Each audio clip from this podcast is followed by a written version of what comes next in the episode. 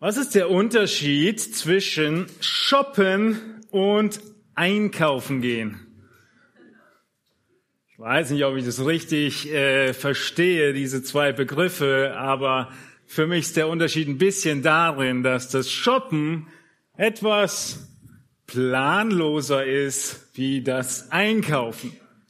Beim Einkaufen, das, was wir zweimal die Woche oder je nachdem wie organisiert oder äh, wie weit der nächste Laden um die Ecke ist, auch öfter oder seltener. Aber wenn wir einkaufen gehen, so die ganz normalen Dinge des Alltags, dann gehen wir durch die Reihen, haben ein ganz konkretes Ziel, eine Liste, die wir abarbeiten. Ich brauche immer eine Liste, sonst vergesse ich drei Sachen, die wichtig waren. Und wenn ich dann da so durchlaufe oder Du vielleicht, dann greifst du zu den Eiern, zu dem Mehl und siehst natürlich im Kassenbereich noch ein paar schöne Schnittblumen und sagst, oh, die würden so schön auf unserem Küchentisch aussehen. Und alles landet auf dem Band.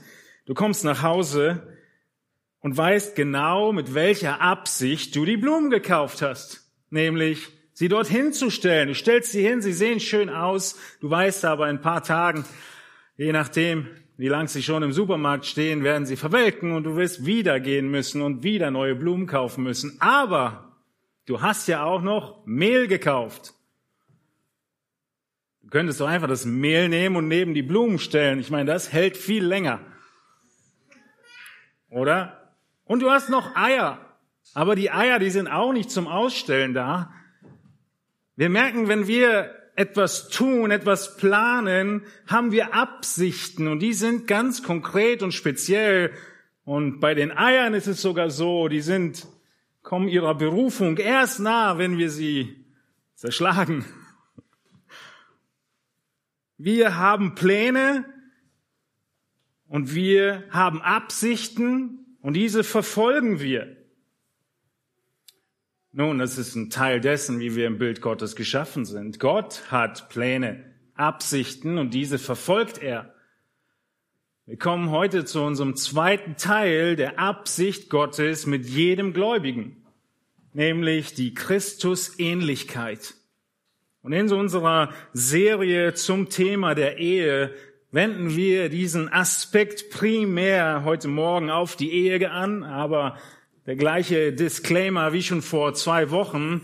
Diese Prinzipien gelten natürlich für jede Beziehung. Aber insbesondere in der Ehebeziehung werden wir in diesen Aspekten herausgefordert. Gott will, dass du Christus ähnlicher wirst. Das ist seine Absicht. Wir haben davon gelesen in Römer 8, 28 und lesen dort diese Verse, die er zuvor ersehen hat, Gott der Vater, die hat er auch vorherbestimmt, dem Ebenbild seines Sohnes gleichgestaltet zu werden, damit er, Jesus, der Erstgeborene sei unter vielen Brüdern. Wir haben eine spezielle Berufung. Der Text spricht davon, es ist die Berufung, dem Ebenbild seines Sohnes gleichgestaltet zu werden. Und das ist Gottes Plan. Das ist seine Absicht und die wird er voranbringen. Und auch deine Ehe gebraucht er dazu. Ja, der vorige Vers, ein Vers zurück in Römer 8, 28, heißt es nämlich, dass wir wissen, dass denen, die Gott lieben, alle Dinge zum Besten dienen, denen, die nach dem Vorsatz berufen sind. Unter diesen allen Dingen ist ein besonderes Werkzeug Gottes für deine Christusähnlichkeit die Beziehungen, in denen du lebst. Auch deine Ehe. Und wir haben letzten, in der letzten Predigt vor zwei Wochen schon festgestellt, dass das größte Anliegen von den meisten, die heiraten wollen, ist, einen guten Fang zu machen. Aber unsere unser Eifer darin liegen sollte, ein guter Fang zu sein und zu bleiben. Das heißt, ein guter Fang bin ich dann, wenn ich Christus ähnlicher bin, noch ähnlicher werde. Das ist unser Ziel. Nun, ob wir es geplant haben oder nicht, bevor wir in die Ehe eingegangen sind, es ist ein wichtiges Werkzeug Gottes für dieses Ziel. Was sich so idyllisch anhört, ich möchte Christus ähnlicher werden, kann manchmal echt schmerzhaft sein. Aber das Ziel ist wunderbar und manchmal gewollt, manchmal ungewollt helfen wir in unseren Beziehungen einander auf diesem Weg. Eine kurze Wiederholung von den zwei Punkten, die wir letztes Mal durchgearbeitet haben. Erstens haben wir uns angeschaut, dass auf diesem Weg zur Christusähnlichkeit du dich erinnern musst, dass das Evangelium zur Überwindung jeder Schlucht da ist. Wir haben mit 1. Mose 3 begonnen. Wir haben gesehen, dass in 1. Mose 3 Gott den Mann und die Frau geschaffen hat, diese ganze Beziehungen alle vollkommen zerstört wurden in dem Sündenfall. Die Beziehung zwischen Gott und Adam wurden zerstört. Er musste aus dem Garten raus. Eva genauso. Ihre Beziehung und Gemeinschaft mit Gott war auch gebrochen. Kein einziges Mal konnten sie mehr in den Garten Eden und auch zwischen Adam und Eva knisterte es. Seit diesem Tag Schmerzen, Leiden, Missverständnisse, Stolz, Bitterkeit, all das kannten sie und ihr erster Sohn war der erste Mörder. Und so ist der gesamte Plan Gottes getrübt.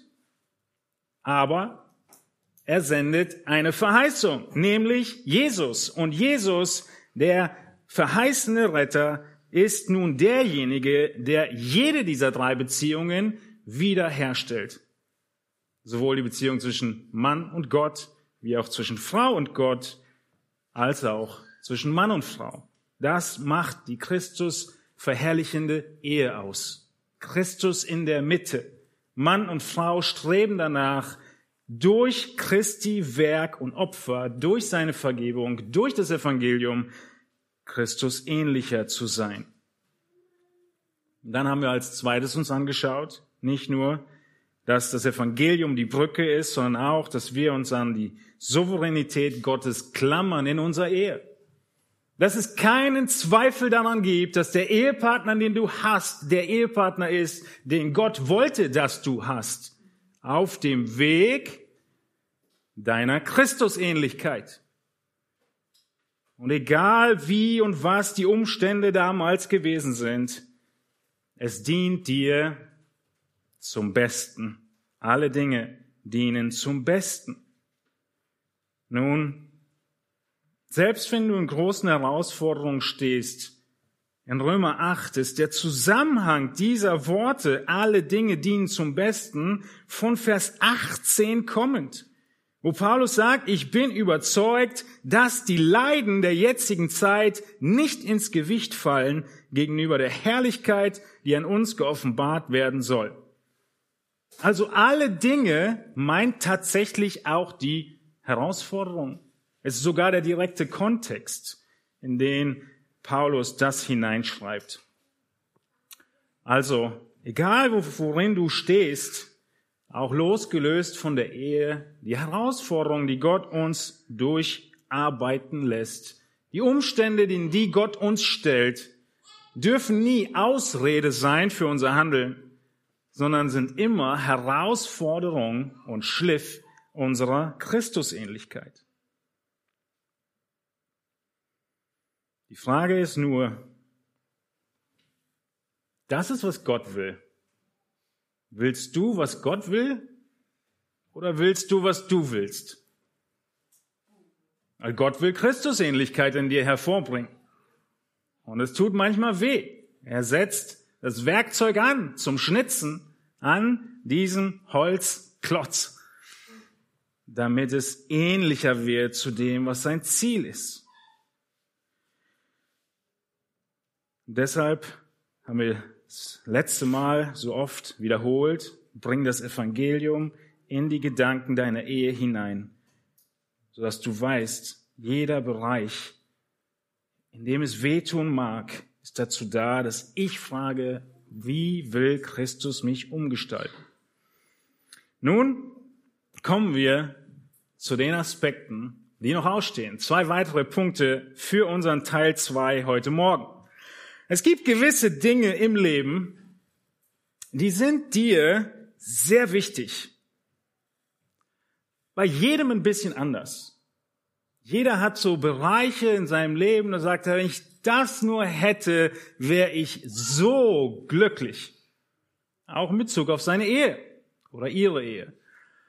Und jetzt kann es sein, dass Gott dir einen Ehepartner an die Seite stellt, der genau in diesem Bereich versagt. Und du hast es vorher nicht gesehen, bevor du vom Traualter warst. Das, was dir so wichtig scheint, ist, worin er versagt oder sie versagt. Hast du so einen Bereich, wo du monatelang, jahrelang hoffst und wartest und dir wünschtest, dass doch dies wachsen möge. Du jedenfalls weißt ganz genau, dass das auch wirklich ein gottgefälliger Wunsch ist, den du hier hast. Und du kennst auch sieben Bibelstellen, die du in- und auswendig kennst, warum dein Ehepartner sich so ändern sollte, wie du es wünschst. Aber er oder sie scheinen die nie zu lesen. Gibt es so einen Bereich in deinem Leben? Das sind die Bereiche, in denen wir in Gefahr stehen, unseren Ehepartner zurechtbiegen zu wollen. Ja, wie wir letztes Mal gesehen haben mit Küchenlöffel oder Axt vielleicht sogar. Ich will doch nur helfen, dass du ins Ebenbild Christi verwandelt wirst, ist unsere Motivation. Aber hier kommen wir zu diesem großen dritten Punkt, nämlich, dass wir nicht nur das Evangelium äh, die Brücke ist und wir Gottes Souveränität umklammern, sondern drittens auch oder für heute erstens, dass wir nach bedingungsloser Liebe streben müssen, wie Christus. Bedingungslose Liebe wie Christus muss unser Ziel sein. Es ist doch so, wenn wir auf irgendetwas, irgendetwas kopieren wollen, ja, die Ladies unter euch vielleicht den neuesten Dessert, den du auf Instagram gefunden hast, den du jetzt nachbacken willst. Oder wir Männer haben irgendeine Anleitung auf YouTube und wollen genauso diese oder jene Sache, do it yourself, machen. Was tun wir? Wir gucken doch immer auf das, wie es werden soll. Das ist immer das Ziel. Wir wollen wissen, wie es werden soll, wenn wir jetzt von Christus Ähnlichkeit sprechen und unserem Leben. Wo müssen wir hingucken? Wir müssen uns vor Augen führen, wie es überhaupt werden soll. Wie ist denn Christus? Wie ist denn seine Liebe? Was heißt denn bedingungslos lieben wie Christus? Wir wissen und haben schon gesehen, es ist Gottes Ziel, dass wir wie Christus werden. Wie sieht diese Christusähnlichkeit aus?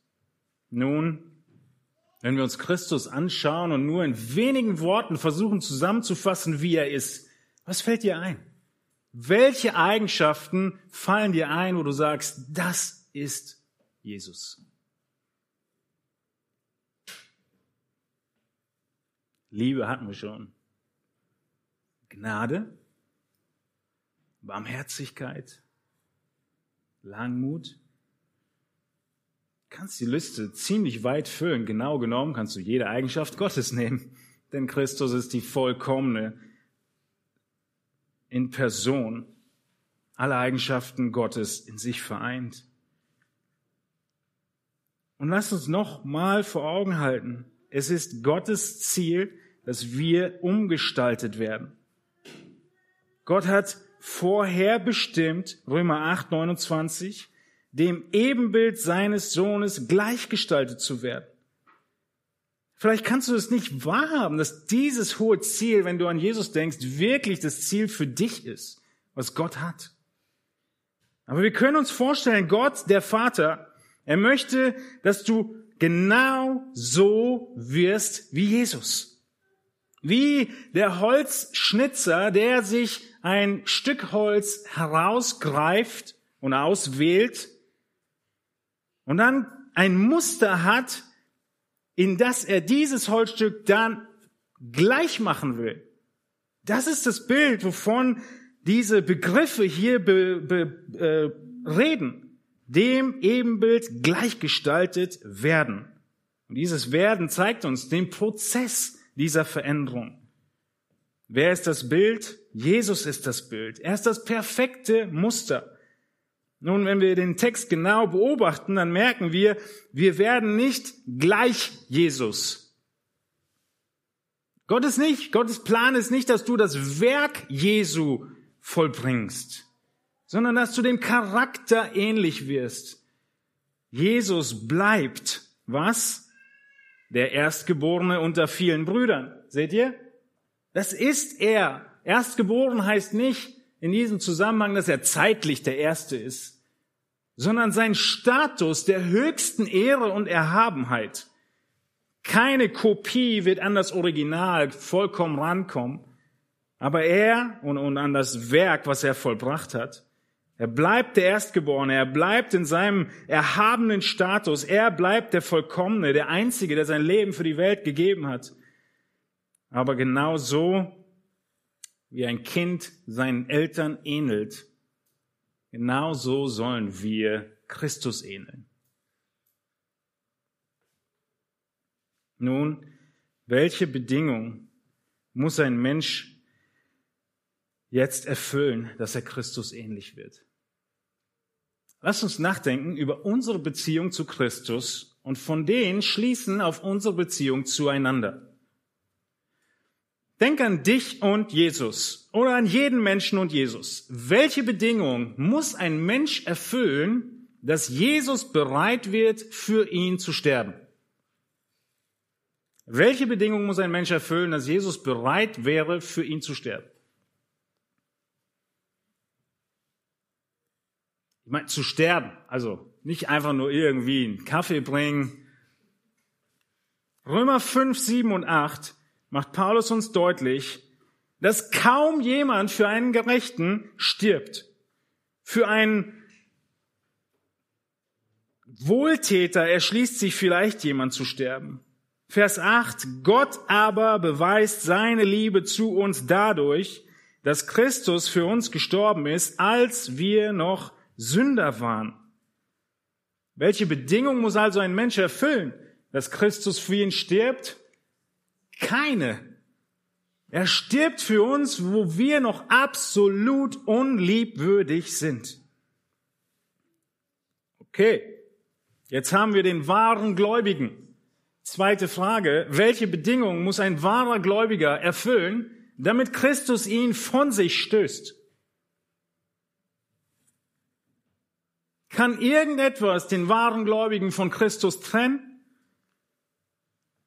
In unserem Abschnitt in Römer 8 finden wir Antwort darauf. Ich bin gewiss, dass weder Tod noch Leben, weder Engel noch Fürstentümer noch Gewalten, weder Gegenwärtiges noch Zukünftiges, weder Hohes noch Tiefes noch irgendein anderes Geschöpf, auch nicht der Ehepartner, uns zu scheiden vermag von der Liebe Gottes, die in Christus Jesus ist, unserem Herrn.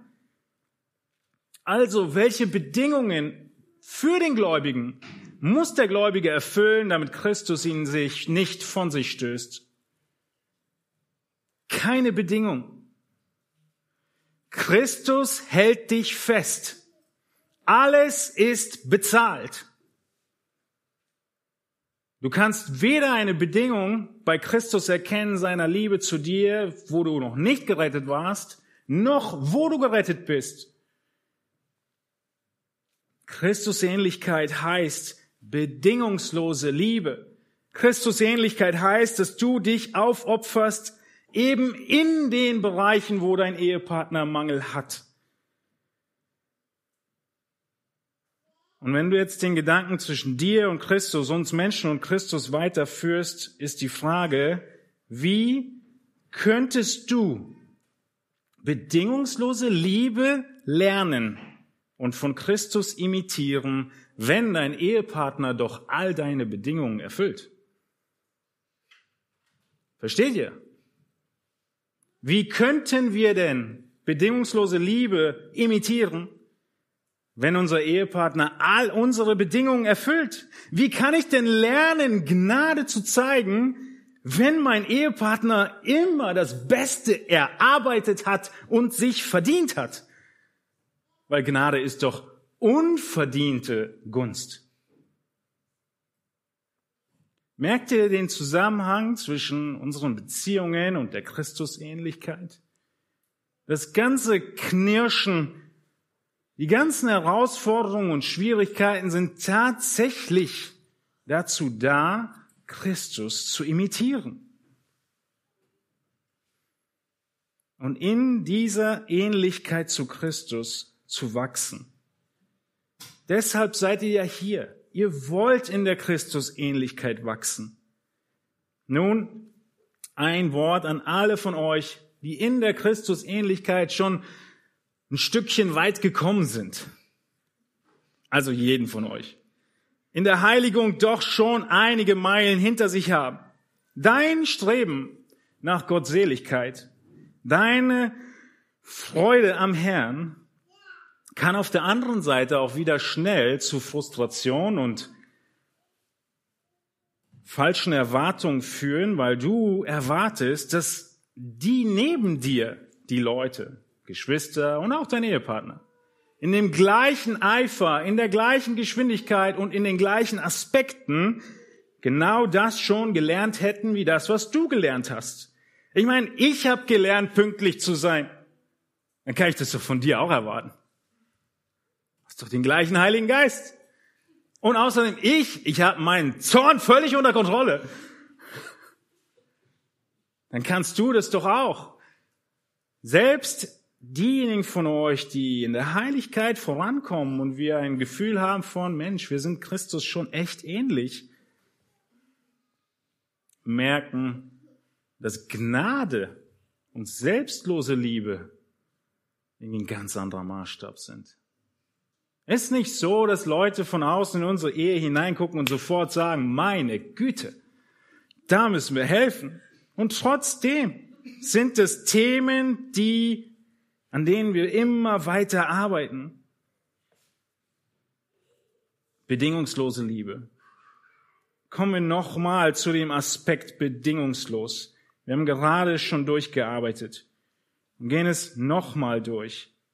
Römer 5, 19 heißt es, wie Paulus das Werk Christi als ein für alle Mal beschreibt. Eigentlich ganze Römer 5, aber ihr wisst ja die Zeit. Äh, lest es zu Hause.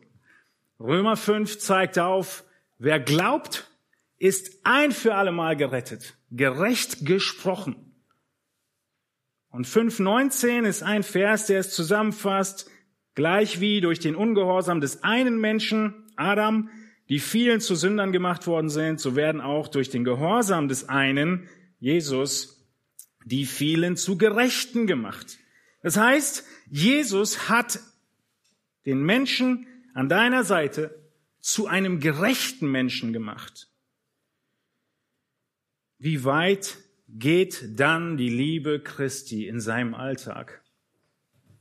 Wie groß ist die bedingungslose Liebe? Und jetzt passt gut auf. In Römer 5, nachdem wir gesehen haben, dass Christus so gerecht spricht, erwartet Paulus einen Einspruch.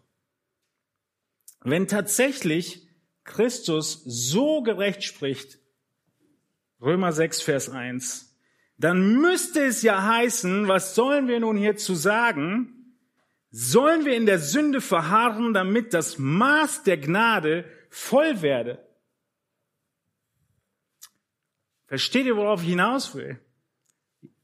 Dein Ehepartner ist so gerecht gesprochen. Wir sind so vollkommen, dass wir zu dem Schluss kommen könnten, jetzt kann ich leben, wie ich will, Gott wird mich nicht verlassen. Ist dem so? Ja. Wenn du nicht zu dem Schluss kommst, dass du leben könntest, wie du willst, Gott würde dich nicht verlassen, dann hast du Gottes Liebe nicht verstanden. So bedingungslos ist sie. Gott wird dich nicht verwerfen. Und jetzt auf uns und unsere Beziehungen gemünzt, bedeutet Christusähnliche, bedingungslose Liebe, dass deine Liebe, liebe Männer, zu deiner Frau von so vielen Taten der Aufopferung und Liebe in deinem Herzen gefestigt sein muss, dass sie auf die Idee kommen könnte, sie könnte tun und lassen, was sie wollte, du würdest sie weiter lieben. Seid ihr dabei? Das ist bedingungslos. Vorher hast du Bedingungen. Wenn deine Frau zweifelt, liebe Frauen, wenn eure Männer zweifeln, dass wenn sie dies oder jenes nicht schaffen würden, sie eure Liebe verlieren würden, dann habt ihr einen weiten Weg bis zur Christusähnlichkeit, denn Christusähnlichkeit heißt, er liebt. Punkt. Er liebt. Das ist das Ziel der Christusähnlichkeit, so bedingungslos zu lieben, dass dein Gegenüber keinen Zweifel mehr an deiner Liebe hat. Egal, ob er sie verdient oder nicht. Denn so liebt Gott. Dann sagst du, ich kann ja leben, wie ich will. Sie wird mich weiterleben, lieben, weil sie Christus liebt. Gibt es Ehemänner, gibt es Ehefrauen, die diesen Rückschluss tatsächlich dann in die Tat umsetzen? Ja, die gibt es. Gibt es Menschen, die Gottes Liebe und seine Aufopferung tatsächlich in die Tat umsetzen und sagen, dann kann ich ja tun und lassen, was ich will. Er wird mich weiter lieben. Ja, die gibt es und du gehörst zu ihm. In der letzten Versuchung, der du nachgegeben hast, hast du vielleicht sogar genau diesen Gedanken gehabt. Das ist ein ganz häufiger Gedanke. Ich weiß, ich sollte das nicht tun. Ich wäge ab. Ich gebe der Lust nach, der Begierde, irgendwas zu tun. Denn ich weiß, Christus wird mir ja vergeben. Macht Gott in diesem Moment einen Fehler? Müssen wir dann nicht doch sagen, Gnade funktioniert nicht so ganz? Nein. Wie kann ich in dieser bedingungslosen Liebe wachsen? Wie kann das sein? Diese bedingungslose Liebe in der Situation gesprochen, wenn ein Ehepartner, die Folie ist immer noch vom letzten Mal, der Mann muss herhalten, äh, nicht entsprechend Gottes Willen lebt, ist trotzdem dein Auftrag klar, unmissverständlich. Warum? Weil die bedingungslose Liebe, die du erfährst, immer noch da ist. Und aus dieser bedingungslosen Liebe von Gott zu dir heraus liebst du. Wir lieben, wenn wir geliebt werden. Das ist eins der wichtigsten Argumente zwischen den Ehepaaren zu sagen, wenn, wenn da nichts kommt, bin ich, habe ich auch keine Verpflichtung mehr. Aber es ist die falsche Relation. Die Relation ist nicht horizontal. Wenn er oder sie nicht liebt, liebe ich nicht mehr. Die Relation ist vertikal. Ja, wenn Gott dich nicht mehr liebt, dann brauchst du auch keine Menschen mehr lieben. Das ist die Relation. Und das wissen wir. Gott liebt. Und deshalb lieben wir. Stellt euch die Beziehung zwischen Gott und Jesus vor. Gott und Jesus. Natürlich war das nicht so, ja, das ist jetzt einfach nur ausgedacht. Aber entsprechend der Bibelstellen, die wir haben, könnte es sich so abgespielt haben. Gott der Vater und Jesus unterhalten sich.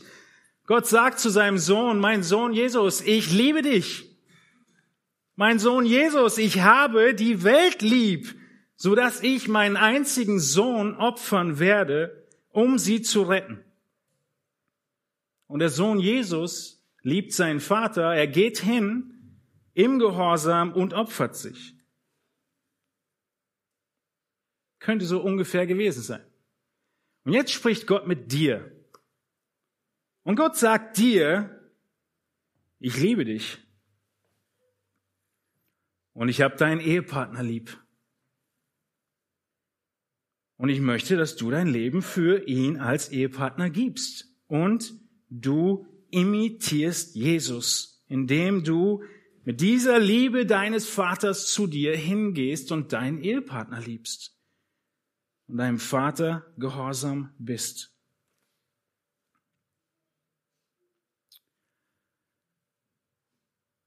War das nicht nur der Auftrag Jesu?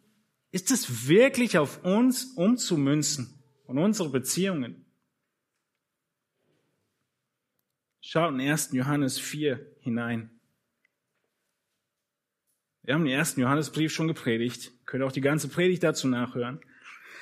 1. Johannes 4, 9. Darin ist die Liebe Gottes zu uns geoffenbart worden, dass Gott seinen eingeborenen Sohn in die Welt gesandt hat, damit wir durch ihn leben sollen.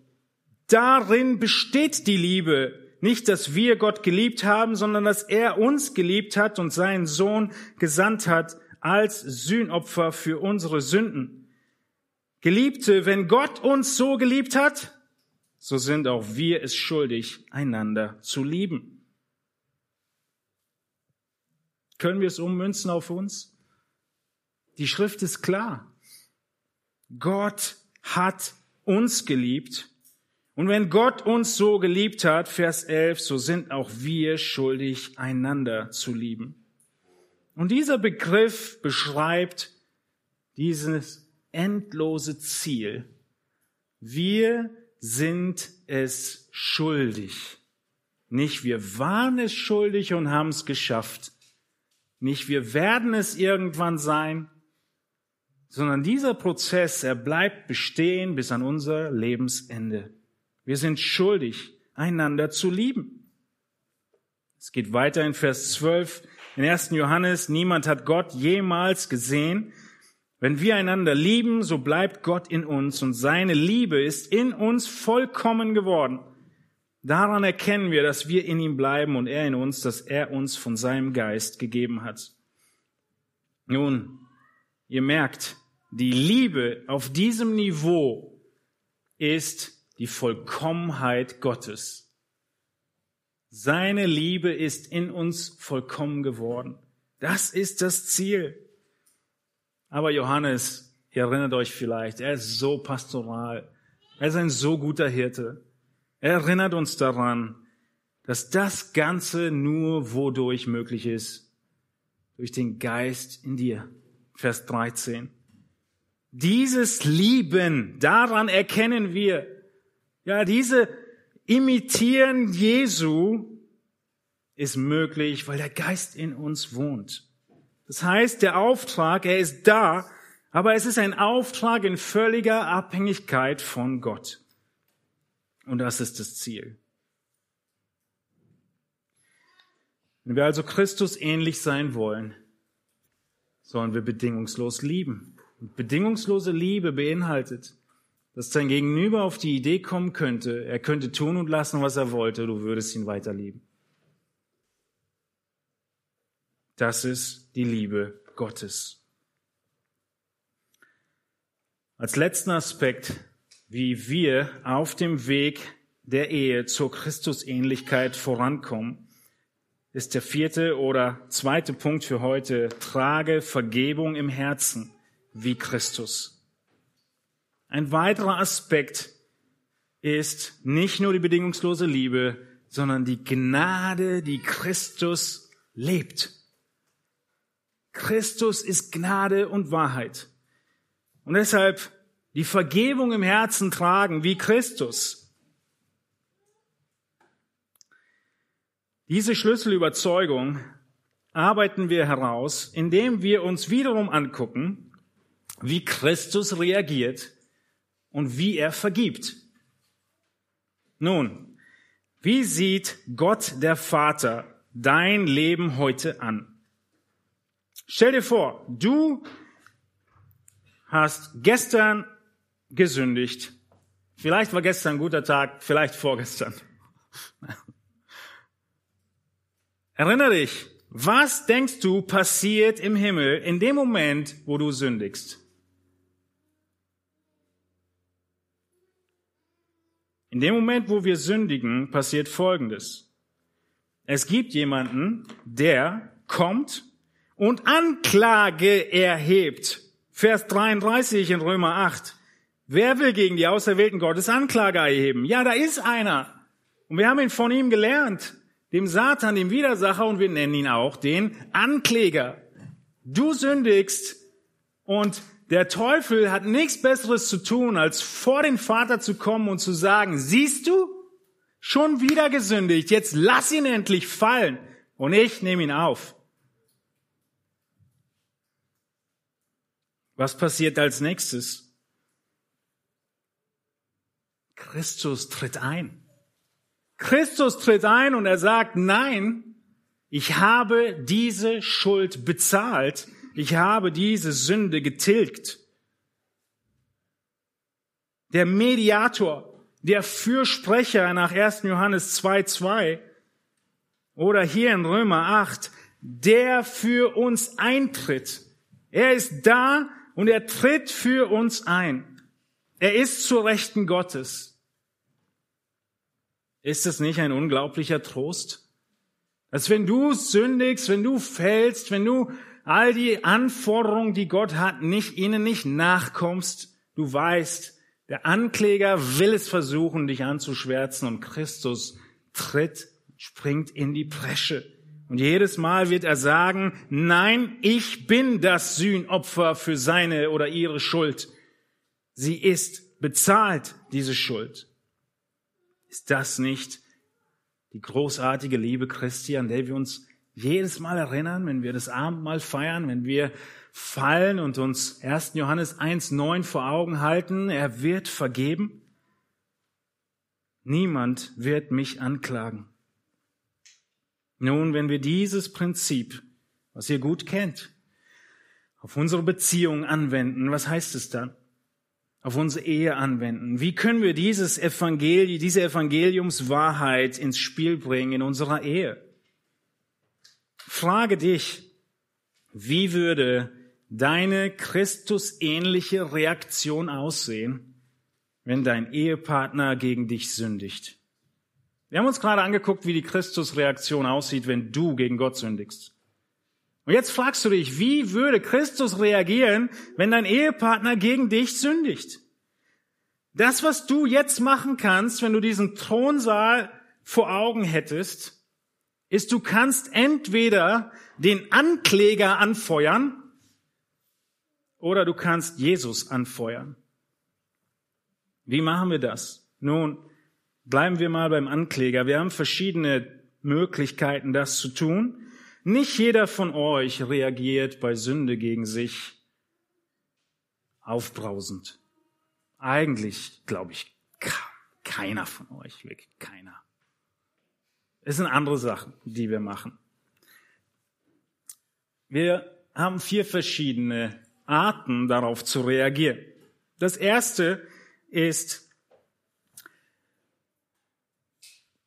der Beschwichtiger die Person hier vorne, die sagt sich, ach, alles wird wieder besser.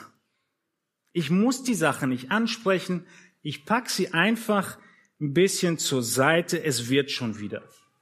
Dann gibt's denjenigen, der einfach alles durchdenkt, den Rationalisierer, und er sagt sich, ich bin ruhig, ich bin zurückhaltend. Wenn ich sorgfältig überlege und abwäge, wo dieses Problem herkam, dann kann ich mir irgendeine Ursache überlegen und ich gehe kein Problem an. Dann gibt es noch den Ablenker da vorne, der einfach sagt, ich habe gerade keine Zeit, ich habe so viel um die Ohren, weiter geht's, es wird schon irgendwie. Natürlich gibt es auch noch, keiner von euch ist das, aber den Ankläger, der sofort weiß, was falsch gelaufen ist. Aber alle vier Reaktionen befeuern am Ende den Satan als Ankläger vor dem Thron Gottes. Warum? Weil keiner von diesen Reaktionen die Schuld mit Gnade reagiert wird, sondern sie feuern letztlich den Ankläger an, weil die Schuld nicht vergeben wird, sondern sie sich aufhäuft. Natürlich nicht offensichtlich, sondern nur wie ein ganz kleines Sandkorn. Ein kleines Sandkorn, das hier hinfällt. Und zehn Minuten später ein weiteres kleines Sandkorn, was hier hinfällt. Und den nächsten Tag wieder fünf kleine Sandkörner. Und nach drei Wochen haben wir vielleicht drei, vierhundert kleine Sandkörner, die aber immer noch da liegen. Und auf einmal, nach einigen Monaten oder Jahren, wenn jedes Mal in irgendeiner dieser falschen Formen reagiert wurde, haben wir einen schönen Haufen Sand, nehmen unsere Schippe und dieses eine Sandkorn war das eine Sandkorn zu viel und hauen den ganzen Sand unserem Nächsten ins Gesicht. Letztendlich ist in keiner dieser Reaktionen Gnade walten gelassen worden. Vergebung ausgesprochen worden, selbst wenn sie nicht ausgesprochen werden muss, sondern man sammelt sich etwas, man schreibt einen Katalog, den keiner kennt, an Anklagen gegen meinen Nächsten, auch wenn ich sie rationalisiere, auch wenn ich gerade keine Zeit dafür habe, auch wenn ich sie gerade vor mir herschiebe. Aber wie sieht die Christusähnliche Reaktion aus? Es ist bezahlt und deshalb ist die Sache erledigt. Es ist bezahlt und deshalb wird diese Sache nicht mehr vorgebracht werden. Es ist wie, als wenn du dir vor Augen hältst, in diesem Moment, wo ein Mensch gegen mich sündigt, der Jesus liebt eigentlich, halte ich mir vor Augen, Jesus, er springt gerade vor dem Thron Gottes für ihn in die Presche und sagt, es ist bezahlt vor dem Satan. Wie kann ich mir anmaßen, ihn jetzt bluten zu lassen? Versteht ihr den riesigen Unterschied? Christus ähnlich heißt, wir behandeln unser Gegenüber genau wie Christus, nämlich als gesühnten Sünder. Stell dir vor, dein Mann fährt mit eurem schönen Auto, dein Lieblingsauto, was du je hattest, und während dieser Fahrt wird er wütend und in seiner Unachtsamkeit rammt er einen Baum. Keiner sonst im Auto, nur dein Mann und sein, euer Auto. Völlig hinüber. Natürlich ist das Wichtigste, alle sind gesund, aber das Auto ist völlig hinüber. Dein Mann hat nur ein paar Kratzer abbekommen. Jetzt können wir auf diese vier Weisen reagieren, indem wir Folgendes tun. Wir beschwichtigen. Ach Schatz, das Auto wird sich schon wieder zurechtbiegen. Oder wir rationalisieren. Ach Schatz, das Auto hatte schon so viele Probleme.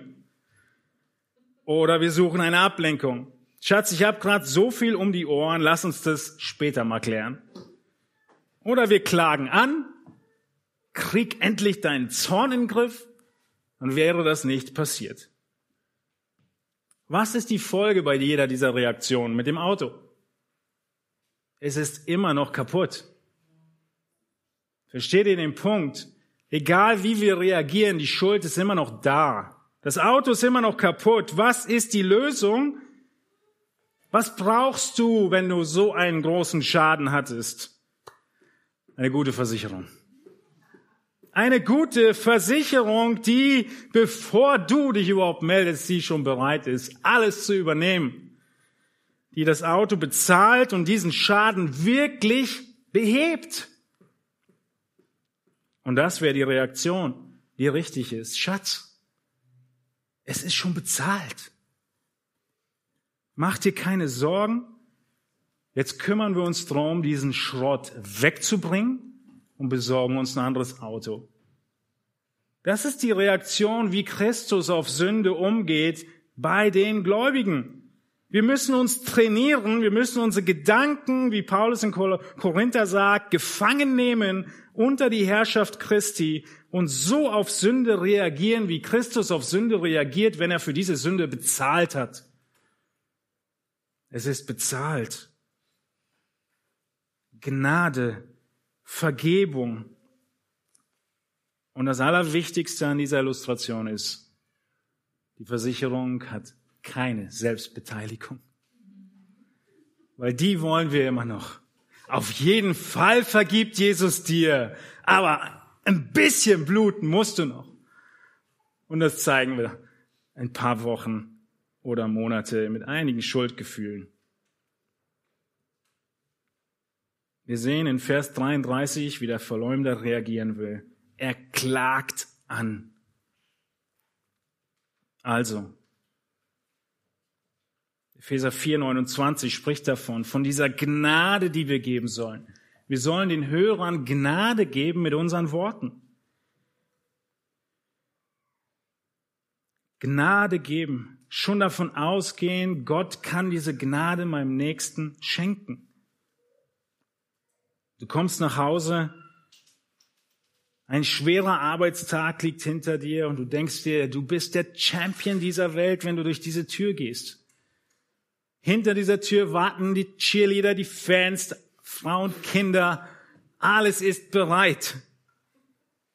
Ja, Gott kann deiner Frau diese Gnade schenken.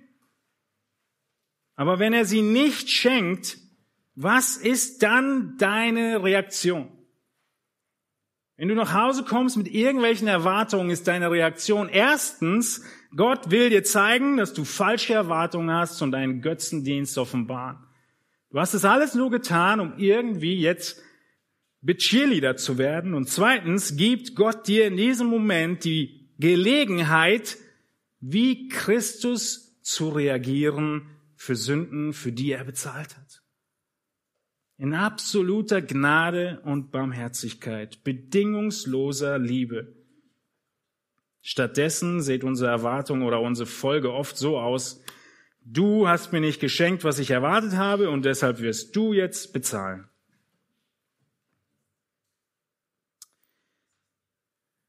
Es gibt viele, viele, viele sehr, sehr wundervolle Zeiten in unseren Ehen. Und es soll noch viel mehr dieser wundervollen Momente geben. Aber jeder andere Moment ist ein Moment, der dein Herz offenbart und der dir Möglichkeit gibt, zu fragen, wie reagiere ich? Und das ist Ziel dieser ganzen zwei Predigten gewesen. Du und dein Herz.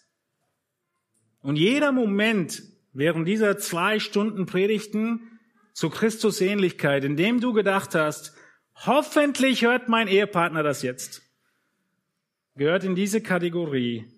Du musst dich kümmern die Jesus in der Bergpredigt bezeichnet als richtet nicht, damit ihr nicht gerichtet werdet. Wir richten gerne unsere Personen um uns herum, inklusive der Allernächsten. Warum tun wir das? Warum richten wir? Weil wir uns einen Maßstab aussuchen, ganz wichtig dabei, ein Maßstab, dem ich gerecht werde, aber er oder sie nicht. Und den setze ich jetzt an und richte. Warum? Weil ich auf Kosten des anderen mich jetzt besser fühle. Das ist das ganze Konzept der Pharisäer gewesen. Und wir stehen in großer Gefahr, dass wir irgendeinen Maßstab uns zurechtbasteln von Ebenbildlichkeit Christi und den anlegen an unseren Ehepartner. Dabei geht es überhaupt nicht darum. In Matthäus 7 geht der Text weiter, mit demselben Gericht, mit dem ihr richtet, werdet ihr gerichtet werden. Mit demselben Maß, mit dem ihr anderen zumesst, wird auch euch zugemessen werden. Aber der eigentliche Punkt kommt jetzt in Vers 3. Was siehst du aber? Den Splitter im Auge deines Bruders und den Balken in deinem Auge bemerkst du nicht. Oder wie kannst du zu deinem Bruder sagen, halt, ich will den Splitter aus deinem Auge ziehen und siehe, der Balken ist in deinem Auge. Du Heuchler, zieh zuerst den Balken aus deinem Auge und dann wirst du klar sehen, um den Splitter aus dem Auge deines Bruders zu ziehen. Das meint Gott mit richte nicht. Er meint nicht beurteile nicht, was klar der Wahrheit oder Unwahrheit entspricht, sondern er meint damit, wovon er spricht in dieser Bergpredigt, du fang bei dir an. Es ist ein Bild, das wir kaum noch kennen. Balken und Splitter. Nun, was ist dieser Splitter? Dieser Splitter, von dem Jesus redet, für den brauchst du eine Pinzette oder ein Taschentuch, vielleicht sogar eine Lupe.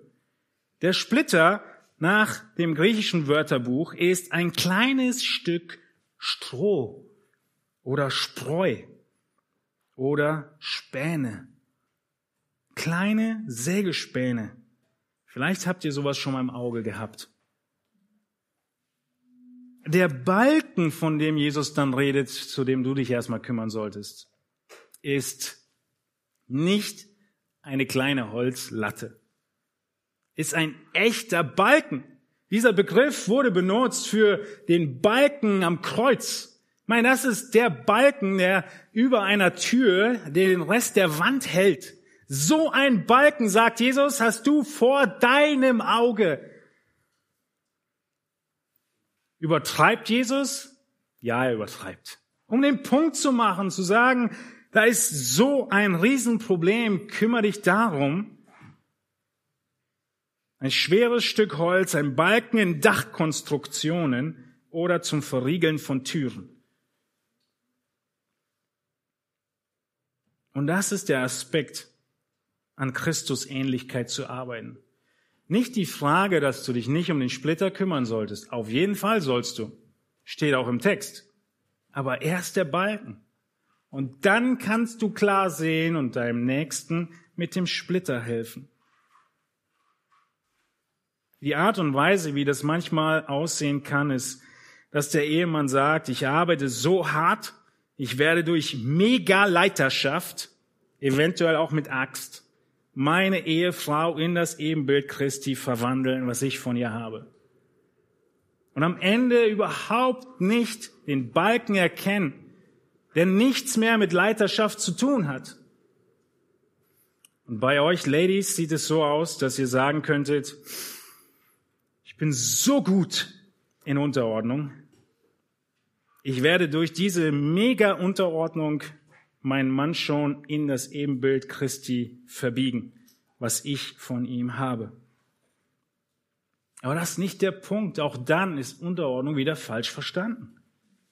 Stattdessen beten wir darum, dass unser Ehepartner nicht unserem Bild entspräche, sondern dem Bild Christi entsprechen soll. Dass wir nicht in der Gefahr einheimlaufen, dass wir in der Beziehung horizontal einander ähnlich werden, sondern jeder Christus ähnlich wird. Denk an deinen Balken und ja, kümmere dich dann um den Splitter des anderen, deines Nächsten. Erinnere dich dran, du bist mit einem Sünder verheiratet. Jedes Mal, wenn Sünde aufkommt, bist du berufen, genau wie Christus auf diese Sünde zu reagieren. Er hat schon dafür bezahlt. Und deshalb reagiert er in Gnade.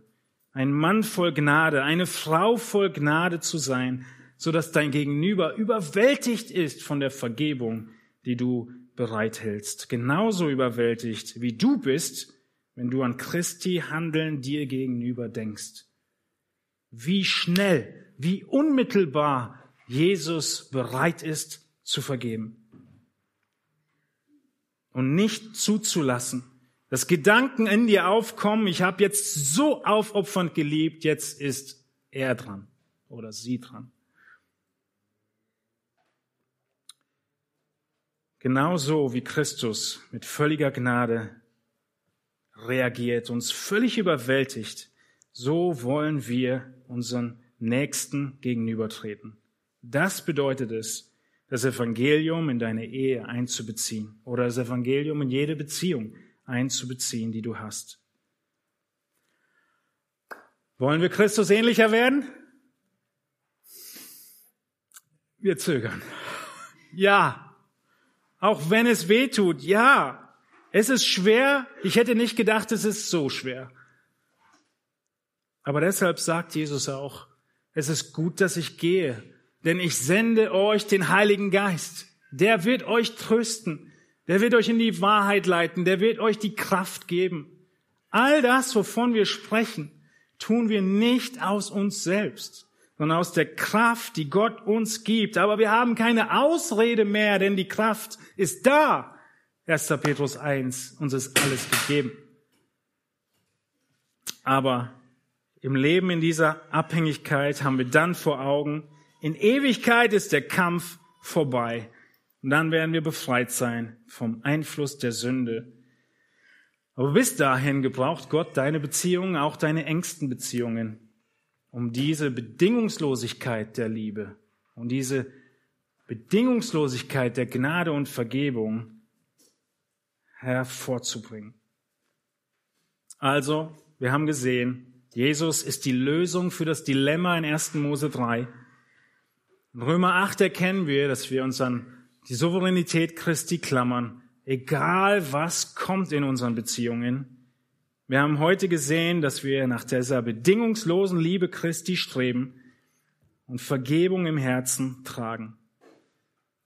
Und das erinnern wir uns jedes Mal, wenn wir einander geraten. Wir sind berufen, wie Christus auf Sünde zu reagieren und wollen Männer voll Gnade werden, Frauen voll Gnade werden, sodass unser Gegenüber überwältigt ist von der Liebe, die wir ausstrahlen. Warum? weil Gott uns zuerst geliebt hat. Lass mich beten zum Abschluss. Ihr dürft aufstehen dazu. Herr Jesus Christus, wir loben deine Gnade, wir preisen dein Werk, wir benötigen immer und immer wieder deine Vergebung. Herr, wie du gesagt hast, wir sollen nicht vergessen, was uns vergeben worden ist im Umgang mit unserem Nächsten. Und dieses Einmaleins haben wir so nötig in den engsten Beziehungen zwischen Mann und Frau, zwischen Eltern und Kindern, Freunden, Kollegen. Himmlischer Vater, hilf du uns dabei. Auch in den Beziehungen, in der Gemeinde als Geschwister. Eine Gemeinde zu sein, die von Gnade geprägt ist, von Vergebungsbereitschaft, von Freundlichkeit, von Langmut, Barmherzigkeit und Liebe eine Liebe zu praktizieren, die so überströmend ist, dass unser Gegenüber auf den Gedanken kommen könnte, er könnte tun und lassen, was er wollte. Wir würden weiter lieben. Mögest du geehrt werden, dass wir nach diesem Ideal streben. Wir wissen und haben gesehen, dass es eine anhaltende Schuld bleibt. Wir werden nie ankommen. Aber dein Geist, er ist da, er hilft uns. Und vor allem bist du da, Herr Jesus, und vergibst uns wo wir diesem, deinem Maßstab nicht gerecht werden. Und wir preisen dich dafür, dass du in deinem vollkommenen Leben, Herr Jesus Christus, all das zu 100 Prozent in jedem Moment deines Lebens gelebt hast und diese Gerechtigkeit uns zugesprochen ist. Und so wollen wir auch einander behandeln als vergebene Sünder. Schenke Gnade dabei und stärke du die Ehen in unserer Gemeinde und die Ehen in unserer Gesellschaft, so dass deine Herrlichkeit, dein wundervoller Plan, den du hattest, als du die Ehe initiiert hast, sichtbar wird. Dass wir Männer zeigen, wie du, Herr Jesus Christus, die Gemeinde bedingungslos liebst. Dass die Ehefrauen zeigen in ihren Rollen, wie die Gemeinde, Christus zu folgen. Mögest du geehrt werden. möge durch dieses Zeugnis dein Name verherrlicht werden und Menschen aufmerksam werden auf dich, ja zum Glauben kommen an dich. Amen.